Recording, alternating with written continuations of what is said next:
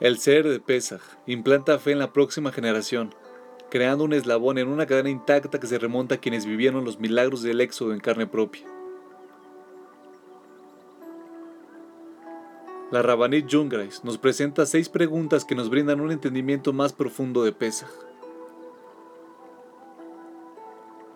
La número uno. ¿Por qué primero debemos buscar y eliminar todo trozo de Hametz? La noche previa a Pesach comienza con la revisión de todo rincón y grieta en búsqueda del Hametz. A la mañana siguiente lo quemamos. El Hametz es comparado al ego de una persona. La matzá alude a la humildad. El hametz que eliminamos representa los rasgos personales negativos que debemos buscar. No son solo nuestros hogares físicos los que debemos limpiar. Es hora de hacer también una limpieza espiritual.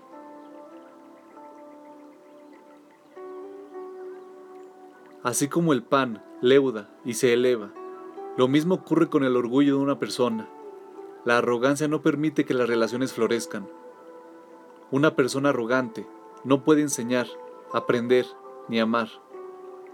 No puede hacer lugar para Dios. Su corazón está lleno de amor por sí mismo. Antes de sentarte al ceder, revisa tu corazón y alma.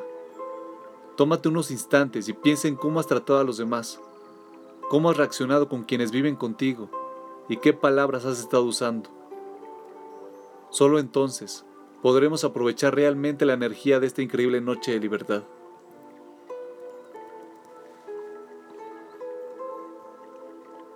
La número 2. ¿Por qué mencionamos los 15 pasos del ceder antes de comenzar?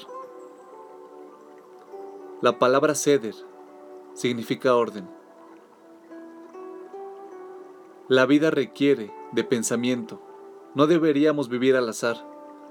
Siempre que hagamos algo, es bueno pensar de antemano.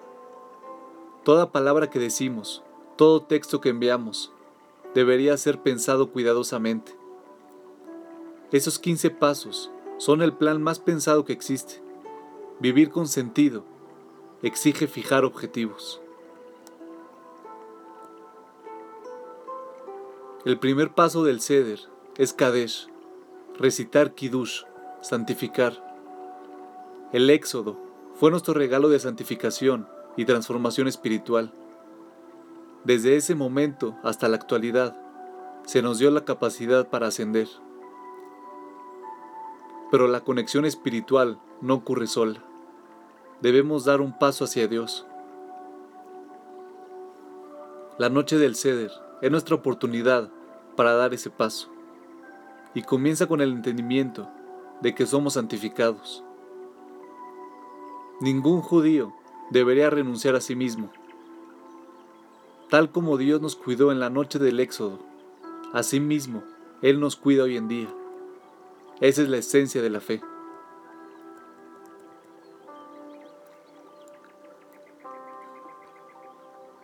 La número 3. ¿Por qué comemos carpaz, un vegetal sumergido en agua con sal?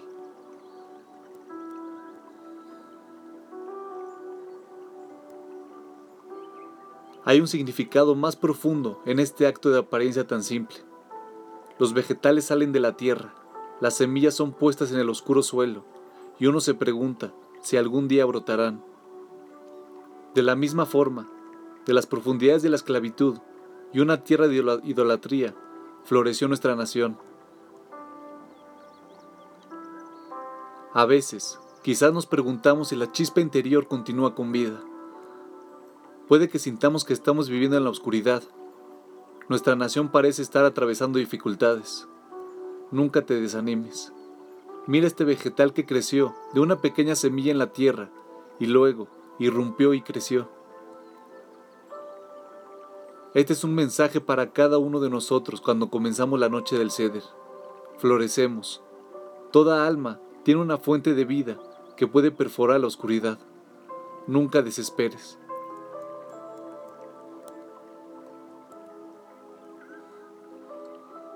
La número 4. ¿Por qué tres matzot y cuatro copas de vino? Al entender y aprovechar los milagros de la noche, es crucial esclarecer nuestras raíces. Le transmitimos a todo el que se sienta a nuestra mesa que somos una nación que posee un grandioso ADN espiritual. 7. Es la cantidad de nuestros patriarcas y matriarcas. Nuestros tres patriarcas, Abraham, Isaac y Jacob, y nuestras cuatro matriarcas, Sarah, Ribka, Rachel y Lea, caminaron antes que nosotros. Crearon una senda para nosotros, superaron en su vida pruebas y desafíos tremendos, para que tengamos la fortaleza para continuar con su grandioso legado.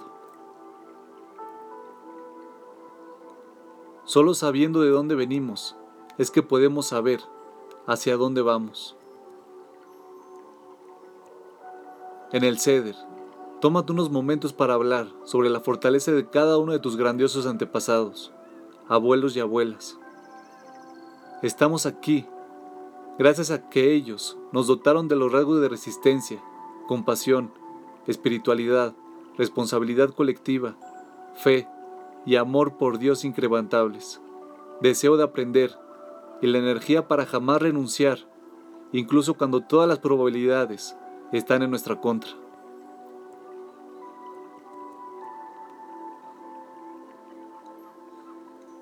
La número 5. ¿Por qué invitamos a personas hambrientas a unirse a nosotros una vez que ya estamos sentados?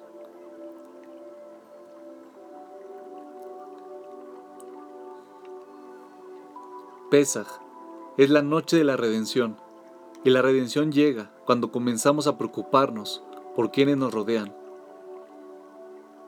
A veces ocurre que no advertimos que fuimos amables con todo el mundo, pero que los más cercanos a nosotros se sienten ignorados y menospreciados. He hablado con esposos, esposas y niños que tienen en su núcleo familiar grandes líderes comunitarios, pero que cuando se trata de su pareja y de sus niños, el silencio ha sido ensordecedor. Al sentarnos juntos en el ceder, miremos alrededor, que todo el hambriento venga y coma, que todos los que están emocionalmente hambrientos, todos los que necesitan imperiosamente una palabra amable, un gesto de cariño, un momento para ser escuchados, este es el momento para que comencemos a mostrar nuestra sensibilidad. Sacía las necesidades de quienes están sentados junto a ti. Muestra que realmente eres parte de esta nación que valora la bondad, la tzedaká y el amor por la familia.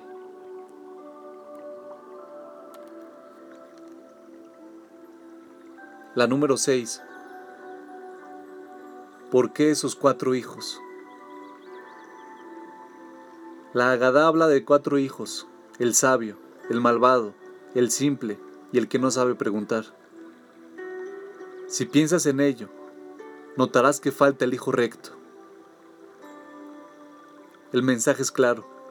Cada uno de estos hijos presenta desafíos únicos. Hasta el hijo sabio puede no encajar con sus pares, detestar la conformidad de la escuela y cuestionar constantemente a todos creyendo que sabe más. La noche del ceder nos enseña que no podemos pasar por alto a ningún hijo. Recibimos cada alma con el entendimiento de que haremos lo mejor que podamos para guiarlo, enseñarle e inspirarlo. Mira la naturaleza del niño y piensa en la mejor respuesta hecha a medida para esa personalidad particular.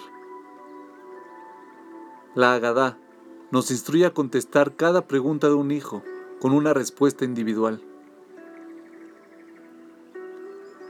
Generalmente pensamos en cómo enseñarle al hijo recto o bueno, ignorando a los demás. Pero cuando transmitimos fe, no podemos darnos el lujo de pensar así. Cada hijo debe ser amado y valorado, todos merecen ser tenidos en cuenta.